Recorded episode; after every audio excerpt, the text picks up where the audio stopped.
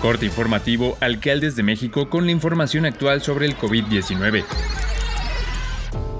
Hoy es lunes 30 de mayo. La Secretaría de Salud informó que en la última semana se detectaron 151 muertes por coronavirus y 5.548 nuevos casos, con lo que suman 324.768 muertes y 5.759.773 contagios por COVID-19 en México, de los cuales 9.065 son los casos activos y 5.054.829 se han recuperado de la enfermedad. El gobierno dejó de percibir entre 2020 y 2021 cerca de 94.560 millones de pesos por concepto de impuestos cobrados a la industria turística, confirmaron en un estudio conjunto el Consejo Nacional Empresarial Turístico y el Centro de Investigación y Competitividad Turística de la Universidad Anáhuac. En el documento se indica que en este escenario negativo se debió a que durante este par de años el consumo turístico, lo cual incluye la compra de productos, alimentos, reservas hoteleras, pago de boletos de avión y otros servicios se redujo de forma drástica, teniendo como consecuencia inmediata una menor captación en ISR, IVA y el impuesto sobre servicios de hospedaje. Detalló que la disminución de los ingresos fiscales para el gobierno federal en los sistemas ISR e IVA solo por la industria turística fue alrededor de 90.200 millones de pesos. De acuerdo con las encuestas realizadas para este este estudio, 69.6% de los empresarios turísticos del país consideraron que la recuperación del turismo se concretará hasta 2023.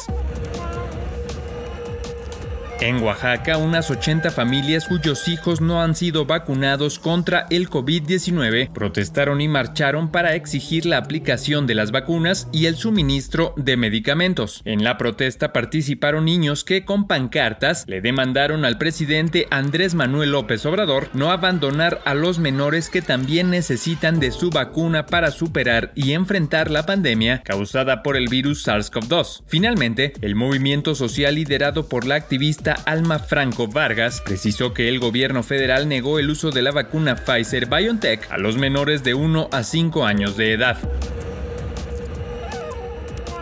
Las autoridades municipales de Tampico, Tamaulipas, exhortan a la población a no renunciar a las medidas anti-COVID-19 porque se dio un retroceso y hoy el puerto está en semáforo amarillo. Son siete los municipios que están en amarillo, entre ellos Tampico y Altamira, uno color rojo y otro más naranja de acuerdo al número de casos positivos de coronavirus. No ha terminado la pandemia, enfatizó el alcalde Fernando Alzaga Madariaga, y de hecho dimos un paso hacia atrás insistió, por lo cual se pide la colaboración de los ciudadanos para respetar las medidas que hasta hoy marcan los decretos como es el uso del cubrebocas en sitios cerrados y aforos reducidos, así como el uso de gel antibacterial.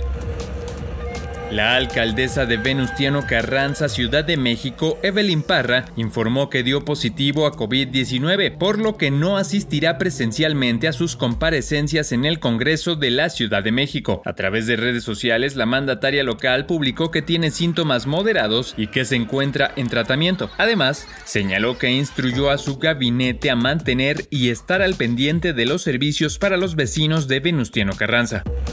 Esto es todo por el momento, seguiremos informando.